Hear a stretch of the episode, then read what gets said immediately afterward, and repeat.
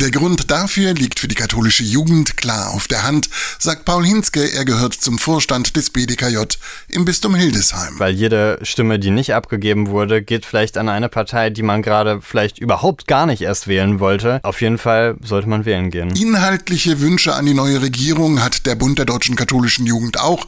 Sie betreffen Klima- und Flüchtlingspolitik.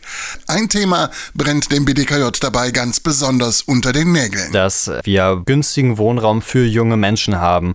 Da gibt es ja, das ist ja allgemein bekannt, deutlich zu wenig. Und wir sind gerade der Meinung, junge Menschen verdienen ja ohnehin schon nicht gerade viel.